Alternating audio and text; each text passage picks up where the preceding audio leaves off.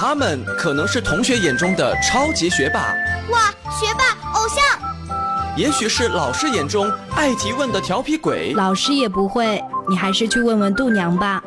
更说不定是家长眼中爱捣蛋的破坏王，家里很多东西都被你拆散了。但是他们都有一个共同的特征，那就是爱读书。前几天我跟着爸爸妈妈去了上海，参加了上海书展。他们就像是小小百科全书，充满智慧和自信。我觉得答案 C 有点不靠谱。河马既然叫河马，应该是会游泳的。河马比较笨重。我总觉得他是站在水里，而不是在水里游泳。何必去盲目崇拜那些影视明星？真正的校园榜样就在我们身边。大家好，我是百科小主播，很高兴在《谁是百科王》节目中与大家相遇。FM 九二点一泰州交通广播，《谁是百科王》，让我们一起见证他们之间的巅峰对决。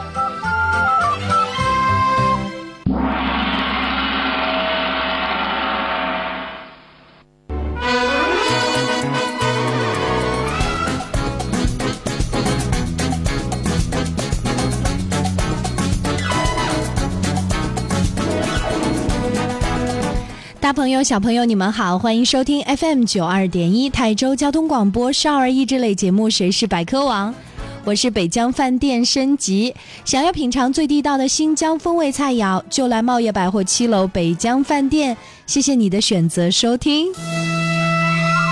今天来到我们节目当中的两位小选手，他们是来自不同学校、同一个年级。你也可以想象得出，接下来他们之间的巅峰对决将会非常的紧张刺激。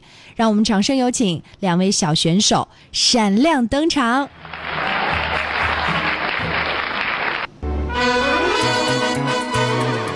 大家好，我是陈康娜，来自泰州实验学校六六班。我爱好广泛，唱歌、跳舞、绘画，样样都行。希望大家多多支持我。大家好，我是杨明宇，来自泰州市实验小学六十二班。我喜欢旅游，用实践探究真知，希望大家多多支持。谢谢两位同学慷慨激昂的自我介绍，我们都相信机遇总是垂青于有准备的同学。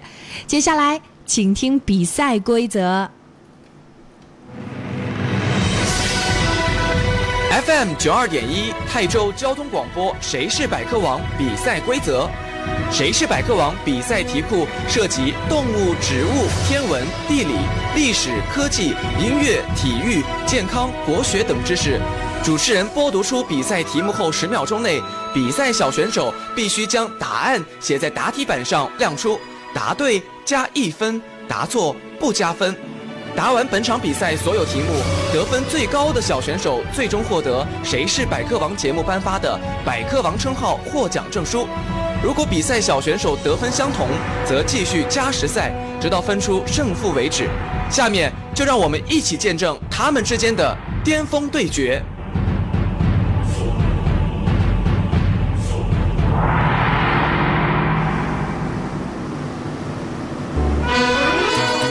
好的，刚刚我们一起分享了比赛规则，两位同学都准备好了吗？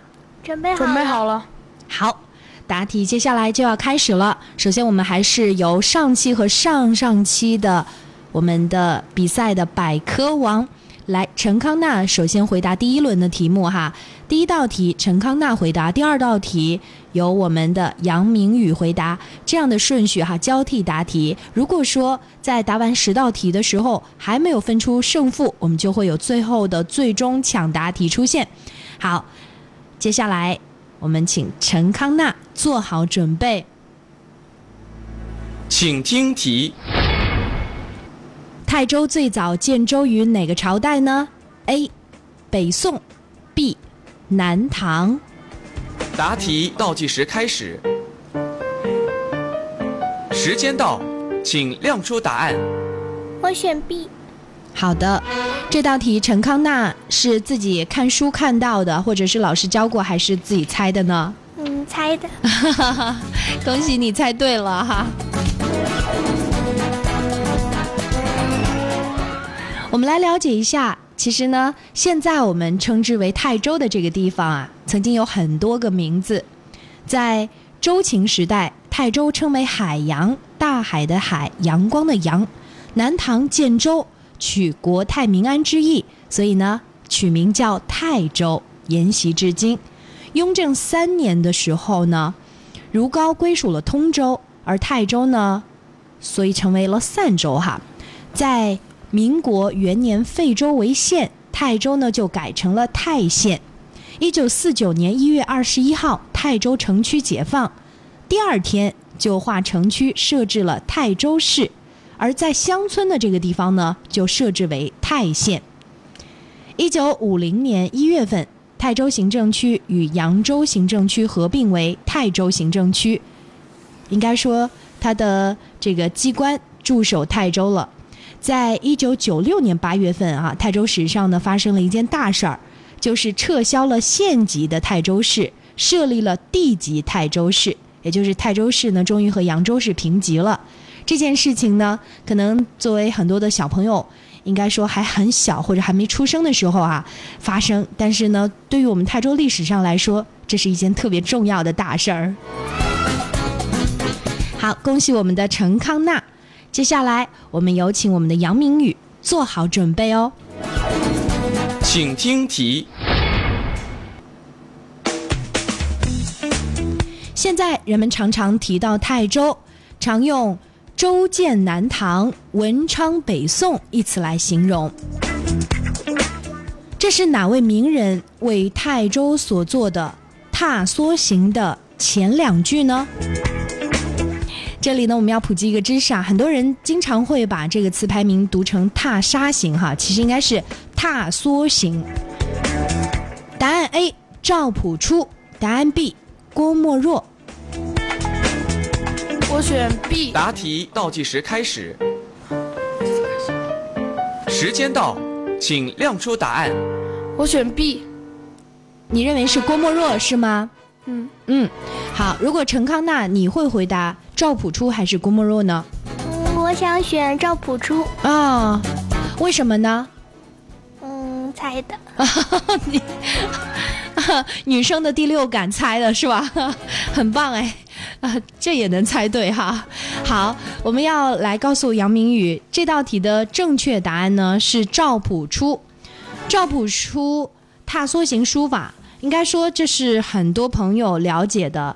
呃，赵朴初先生和我们泰州呢也有着非常深厚的渊源哈。我们泰州有很多学校的校名啊，包括这个很多的书法作品都是来自赵朴初老先生。赵朴初踏梭行书法呢，是赵朴初为泰州市修复光孝寺而应邀写下的一首词。词牌名呢，踏梭行，书体采用的是行书格式，词的内容和书法都有独到之处。为了扩大踏梭行的影响，就刻了两块石碑哈，一块呢放在梅兰芳公园，一块放在光孝寺。下了节目之后，我们也期待着有更多的我们收音机前的小朋友，在这个双休日，可以和爸爸妈妈有机会的话呢，去梅兰芳公园或者去光孝寺，去好好的看一下赵朴初先生他的书法作品。好，第一轮的打拼哈，有点小紧张。杨明宇第一次来到直播室，可能还有点水土不服哈，但是加油哦！好，接下来答题继续。请听题。二零零五年的时候，泰州市旅游局评选出了泰州十大旅游美食。十大旅游美食至少要说对五个。我们接下来就请我们的陈康娜想好了之后，一一来说一说。你可以说十个哈，但至少要对五个。答题倒计时开始，时间到，请亮出答案。嗯，泰州的三麻。好，继续说。嗯，那个麻糕。嗯嗯，麻油。啊，泰州还有哪些吃的可以为游客们准备的？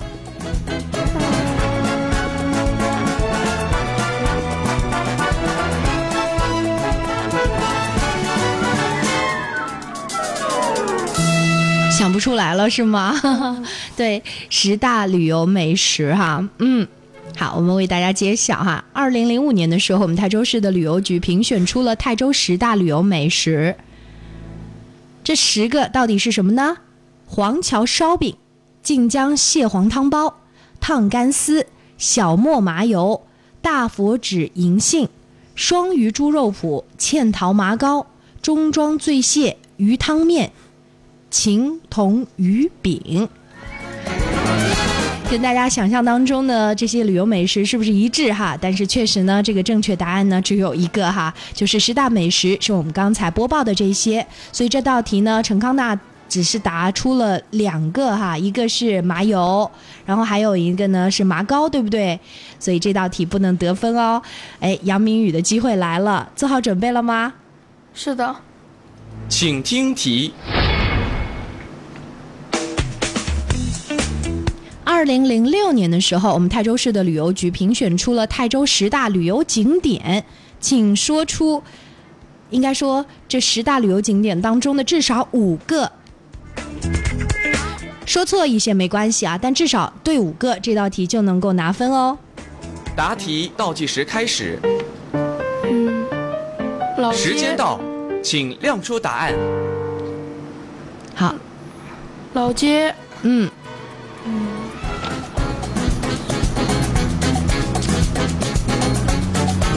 继续说啊，你身边有那么多景点呢。梅兰芳大剧院，哦，梅兰芳大剧院，好，继续。郑板桥故居，嗯，好，终于对了一个。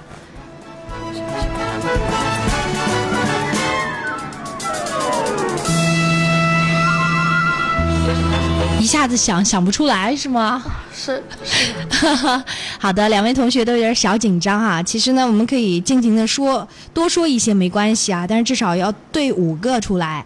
好，我们接下来为大家来揭晓一下这个答案。其实我们泰州市所有的不管是大朋友、小朋友都应该了解到，我们泰州市十大旅游景点呢有以下的这些：梅兰芳纪念馆，而不是梅兰芳大剧院哈；秦湖风景区。中国人民解放军海军诞生地纪念馆、新四军黄桥战役纪念馆、郑板桥故居、秦同古镇、光孝寺、孤山风景区、上方寺，还有泰山公园。这最后一个泰山公园，这是没想到，对吧？好，这两道题呢，两位同学呢都没有及时的答出来。好，接下来比赛继续，陈康纳做好准备。请听题。泰州的什么地方被联合国环境署授予全球生态五百家？两个答案：A. 江堰区沈高镇和恒村；B. 泰兴市黄桥镇。答题倒计时开始，时间到，请亮出答案。我选 A。好的，江堰区沈高镇和横村。陈康娜告诉我们你选择这个答案的原因好吗？我觉得应该是江堰。嗯，应该是江堰区哈。好，我们来为大家好好的介绍一下这个正确答案哈。确实呢，就是河横村。河横村呢，紧邻国家五 A 级秦湖风景区，辖区面积呢是五点五平方公里。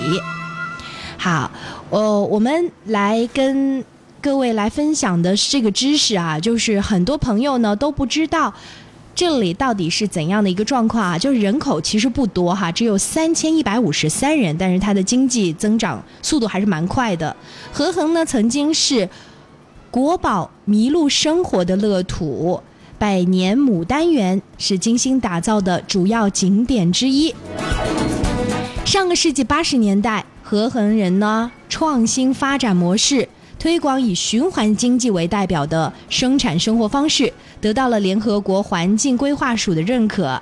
长期以来呢，和横人发挥了生态环境的优势，秉承生态强村的理念，积极拓展现代农业特色，大力发展观光农业、乡村旅游和产品深加工的这样的一个产业，年接待游客达到十万人次。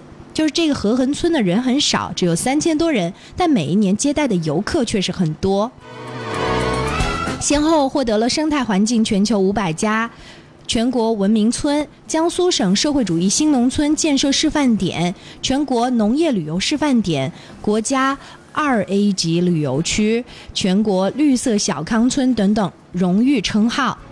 每一年的四月份举办的中国河横菜花节，接待全国各地的游客达到十万多人，盛况空前。对于这样一个我们身边的旅游景区哈，我们收音机前的很多的大小朋友，找一个春暖花开的时间，可以去好好的旅游一下。接下来，杨明宇做好准备哦，请听题。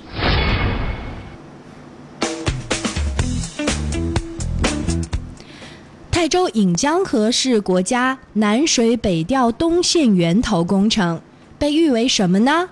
两个答案：A. 中国的塞纳河；B. 中国的莱茵河。答题倒计时开始，时间到，请亮出答案。我选 B。好的，杨明宇可以透露一下，你是猜的还是就是你听过呢？猜的。恭喜你猜对了哈，非常实诚的一个小朋友。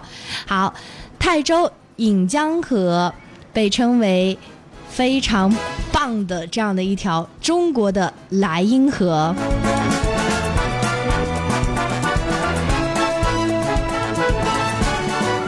我们先来了解一下莱茵河哈。莱茵河呢是德国最长的河流，莱茵河流呢经过德国的部分，长度呢是八百六十五公里，流域面积占到德国总面积的百分之四十，是德国的摇篮。莱茵河呢是具有历史意义和文化传统的欧洲大河之一，也是世界上最重要的工业运输大动脉之一。莱茵河的航运十分方便，是世界上航运最繁忙的河流之一。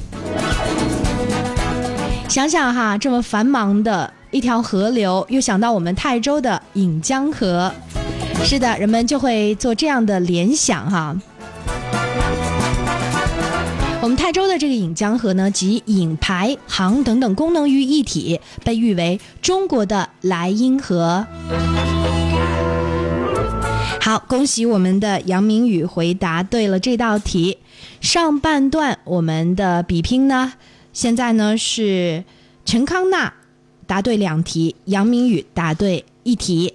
接下来到底战况如何？我们要等到接下来的半点之后，我们再为大家继续比赛。是不是有点小紧张？两位同学，我们好好的休息一下，稍后在我们的百科小主播们出现之后，我们再回来吧。他们可能是同学眼中的超级学霸，哇，学霸偶像。也许是老师眼中爱提问的调皮鬼，老师也不会，你还是去问问度娘吧。更说不定是家长眼中爱捣蛋的破坏王，家里很多东西都被你拆散了。但是他们都有一个共同的特征，那就是爱读书。前几天我跟着爸爸妈妈去了上海，参加了上海书展。他们就像是小小百科全书，充满智慧和自信。我觉得答案 C 有点不靠谱。河马既然叫河马，应该是会游泳的。河马比较笨重，我总觉得他是站在水里，而不是在水里游泳。何必去盲目崇拜那些影视明星？真正的校园榜样就在我们身边。大家好，我是百科小主播，很高兴在《谁是百科王》节目中与大家相遇。FM 九二点一泰州交通广播，《谁是百科王》，让我们一起见证他们之间的巅峰对决。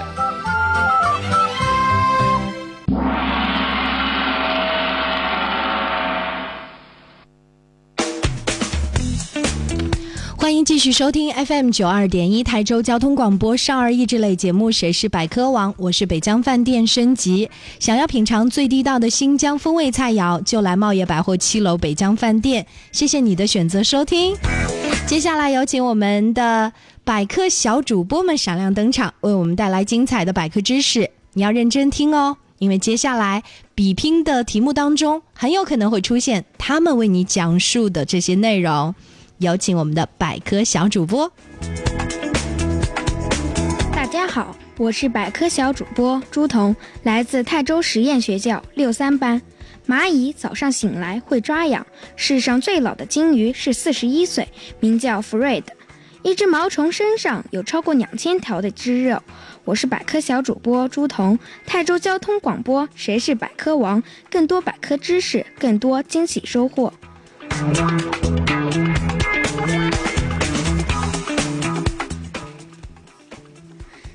大家好，我是百科小主播赵一伟，来自泰州市实验小学六十三班。猫头鹰是唯一能够分辨蓝色的鸟类。一只鲸鱼一分钟心跳只有九下。一只变色龙的舌头是它自己身体的两倍长。我是百科小主播赵一伟，很高兴与您相遇在电波中，请继续收听泰州交通广播。谁是百科王？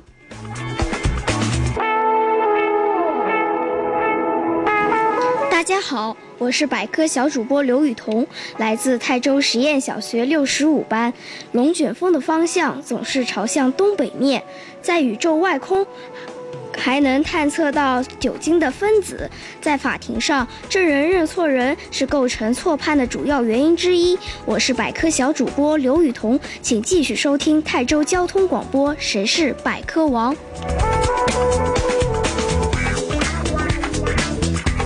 大家好，我是百科小主播王雨思，来自实验学校六七班。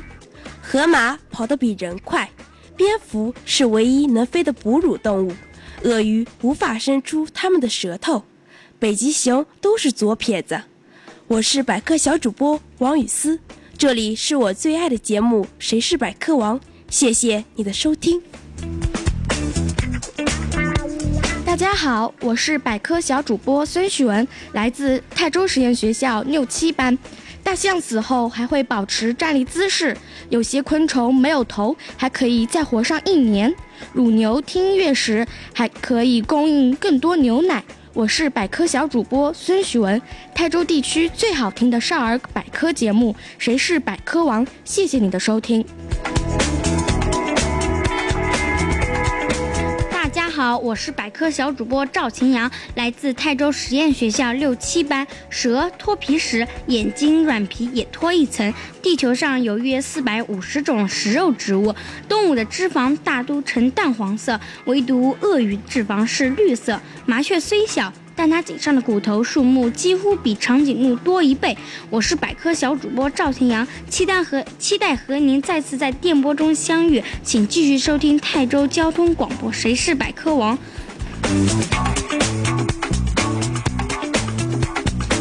大家好，我是百科小主播夏雨桐，来自泰州实验学校六一班。水中蝌蚪一旦缺点，就不能变成青蛙。蝙蝠善飞，它能做圆形转弯、急刹车和快速变换飞行速度等多种特技飞行。候鸟做距离最远的不着陆飞行，是从阿留申群岛到夏威夷群岛，全程四千五百公里，要不歇气的飞行四十八到七十二小时。我是百科小主播夏雨桐，期待和您再次在电波中相遇，请继续收听泰州交通广播。谁是百科王？大家好，我是百科小主播徐伟晨，来自泰州实验学校六二班。心理学家认为，养猫者都很孤僻，不爱交际；养鸟者则很健谈，广交朋友；养狗者总希望别人服从他；养乌龟者对单对任何单调的工作都有条有理；养蛇者易猜度，应善应变，能迅速对付意外困境。我是百科小主播徐伟晨。下次我们再见。好的，感谢我们的百科小主播们给我们带来了精彩的百科知识。广告之后我们再见。他们可能是同学眼中的超级学霸，哇，学霸偶像；也许是老师眼中爱提问的调皮鬼，老师也不会，你还是去问问度娘吧。更说不定是家长眼中爱捣蛋的破坏王，家里很多东西都被你拆散了。但是他们都有一个共同的特征，那就是爱读书。前几天我跟着爸爸妈妈去了上海，参加了上海书展。他们就像是小小百科全书，充满智慧和自信。我觉得答案 C 有点不靠谱。河马既然叫河马，应该是会游泳的。河马比较笨重，我总觉得他是站在水里，而不是在水里游泳。何必去盲目崇拜那些影视明星？真正的校园榜样就在我们身边。大家好，我是百科小主播，很高兴在《谁是百科王》节目中与大家相遇。FM 九二点一泰州交通广播，谁是百科王？让我们一起见证他们之间的巅峰对决。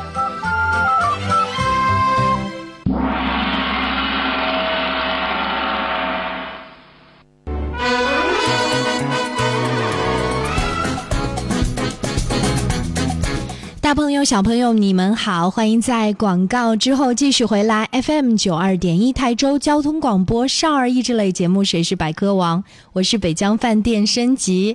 想要品尝最地道的新疆风味菜肴，就来茂业百货七楼北江饭店。谢谢你的选择收听。今天呢，在上半段节目当中，我们认识的这两位小选手啊，他是一位呢是我们上期和上上期的百科王陈康娜，还有一位呢是来自泰州实验小学的杨明宇。我觉得两位同学来自同一个年级，不同的学校。也是代表着自己的学校的荣誉而战。接下来，我们掌声有请两位小同学再次返回我们的比赛现场。两位刚刚在休息的时间段，是不是交流了一下？感觉今天的题目难吗？嗯，有有点点难。难。好的，呃，我觉得陈康纳应该是非常有经验哈。第一次参加我们节目的时候，当时是年俗的那个知识。做好准备之后，就觉得其实也不太难了，对吧？因为有了心理准备。但是今天的这个题目呢，是大家意想不到的。以前我们都涉及的是全国乃至全世界的一些知识，但这一次呢，聚焦的是泰州。如果不是一个泰州通的话，还真的对某些题目还真的答不上来。接下来我们的比赛要继续了，希望你们做好准备哦。接下来还是由我们的陈康娜来回答下一轮的第一道题。做好准备了吗？好了，请听题：秦童会传节被哪个部门列为十大民俗节庆活动之一？两个答案：A. 国家旅游局，B. 江苏旅游局。答题倒计时开始，时间到，请亮出答案。我选 B。啊，好的，这道题估计也是猜的吧？嗯，啊，为什么是江苏旅游局而不是国家旅游局呢？啊，我以前没听说过有汇传节。哦，是吗？这一课真的要好好补习一下了。好，呃，如果说我们的杨明宇你来选择哈，你会选 A 国家旅游局还是 B 江苏旅游局呢？A，哦，你觉得这个是比较重要的节庆活动是吗？嗯，好的，正确答案到底是什么呢？秦童会传节呢是一种古老的汉民族民俗活动，源于宋代。秦童会传呢主要分布在里夏河水乡，纵横数百平方公里，被国家旅游局定名为中国秦童会传节。它是属于国家。应该说，国家级非物质文化遗产、国家重点旅游项目，所以陈康纳倒没听说过秦童会传节，我很意外哦。这道题呢，陈康纳没有回答正确哈。我们的杨明宇机会忽然来了，是不是感觉到很开心啊？嗯，好，杨明宇做好准备哦。请听题：秦童会传节的日期是哪一天呢？A.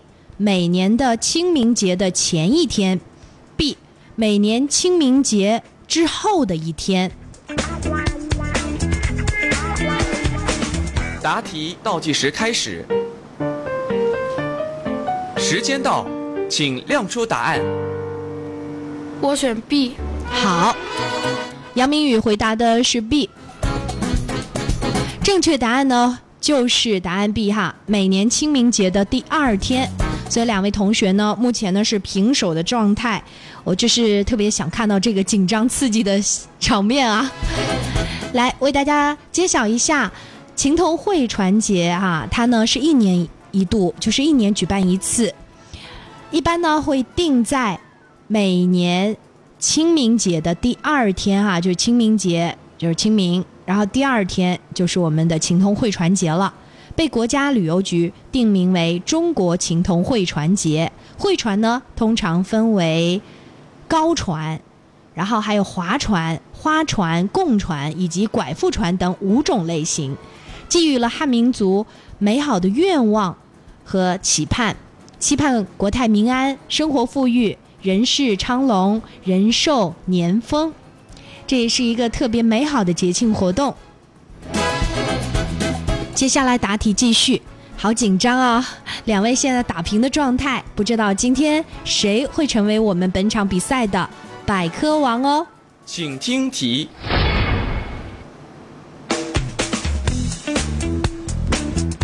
晋江特产长江三鲜在中华美食界赫赫有名，其中包括刀鱼、石鱼，还有什么鱼呢？两个答案：A. 银鱼，B. 河豚。答题倒计时开始，时间到，请亮出答案。我选银鱼。好的，陈康纳选的是银鱼，是听过银鱼吗？是还是觉得就觉得这个它叫银鱼，所以就是这个答案。我知道的。嗯，好，这是你知道的哈。但很可惜，这个可能是你记错了哈。呃，答案应该是河豚哈，河豚鱼。长江三鲜指的是在中国长江下游水域当中出现的三种肉质鲜美的鱼类：河豚、石鱼和刀鱼。自六朝以来呢，由于很多阶级的文人墨客，他们呢极力推崇，写了大量的有关这些美食的诗词文章。长江下游城市形成历史悠久的品江鲜的狂热嗜好，比方说苏东坡拼死吃河豚的故事也是流传下来。但是呢，我们都知道河豚它是有毒的啊，味虽真美，但是呢。修治施法谓之杀人，这是《本草纲目》当中有记载哈。剧毒河豚在至今各地的进食名单当中都会出现，所以呢，一个好的厨师哈，真的是应该说特别特别难找。要找到能够把河豚去毒之后呢，能够很好的把它呈现菜。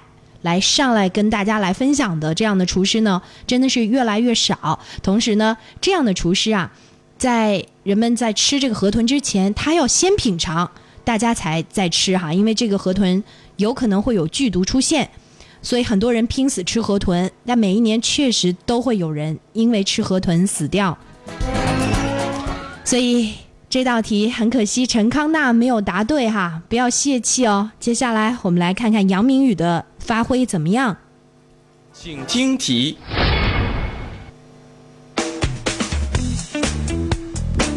秦湖八仙指的是秦湖甲鱼、秦湖银鱼、秦湖青虾、秦湖水芹、秦湖螺贝、秦湖四喜、秦湖水书，还有什么呢？两个答案：A. 秦湖断蟹，B. 秦湖红膏蟹。答题倒计时开始，时间到，请亮出答案。我选 B。好的，我们杨明宇认为是秦湖红膏蟹是吗？为什么我们的陈康纳在笑？能跟我们解释一下吗？嗯，我天天在我们小区门口看见秦湖断蟹的牌子啊。好的，呃，所以陈康纳想，如果这道题是我回答就好了。好，这道题的正确答案呢是秦湖断蟹啊。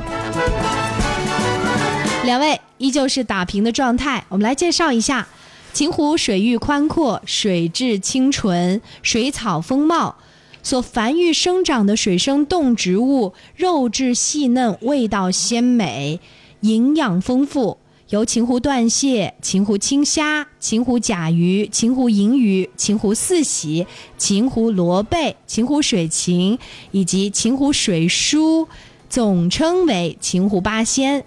来到古镇秦童，品尝秦湖八仙，也成为了游客们的首选。品尝一下。秦湖水啤酒啊，然后吃着这些八仙哈，使人流连忘返。有很多的朋友呢，在秦童古镇上也是感受到了这样的一种特别美味的享受。所以接下来我们还是要来最后的加时赛了，真的非常的激动啊！我们又到了加时赛的环节了，很久没有这么紧张刺激了。我们加时赛的规则呢，两位听好了。待会儿我说出来加时赛的题目，你们呢要抢答，但是如果抢答的答案是错的，对方就赢了，知道了吗？抢答的时候也不要冲动哈，有可能你会把这个百科王的称号送给了别人。当然，如果你知道这道题的正确答案，赶紧抢答，看谁能够成为今天的百科王。请听题：酒店的英文名 “hotel” 一词最早来源于哪个国家呢？A. 意大利 B. 法国。这个没有倒计时哈，两位想好了就可以回答了。我看哪一位能够勇敢的作答。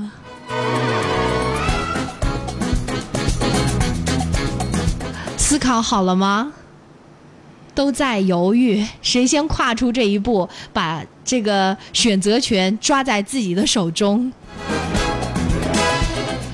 酒店这个词最早来源于哪个国家呢？A. 意大利 B. 法国。好紧张啊，是不是？感觉像抛硬币的那种感觉，因为你们肯定都不知道答案，已经看出来你们的表情了。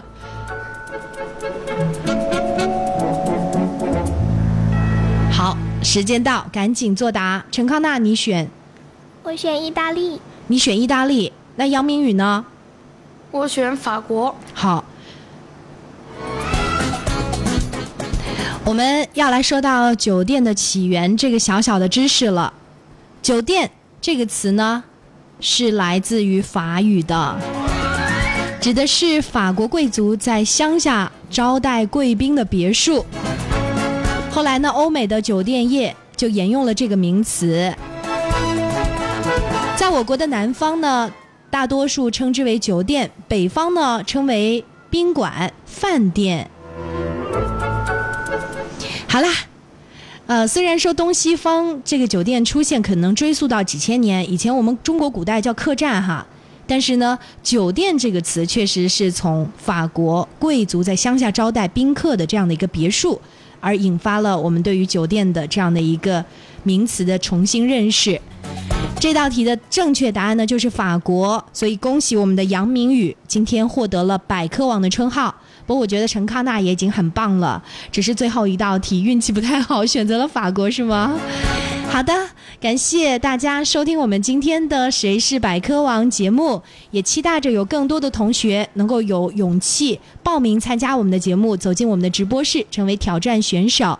下周我们也期待着杨明宇接受其他同学的挑战，你有没有这样的信心能够继续挑战成功呢？有。好的，感谢。我是北疆饭店升级，谢谢大家收听泰州交通广播少儿益智类节目《谁是百科王》。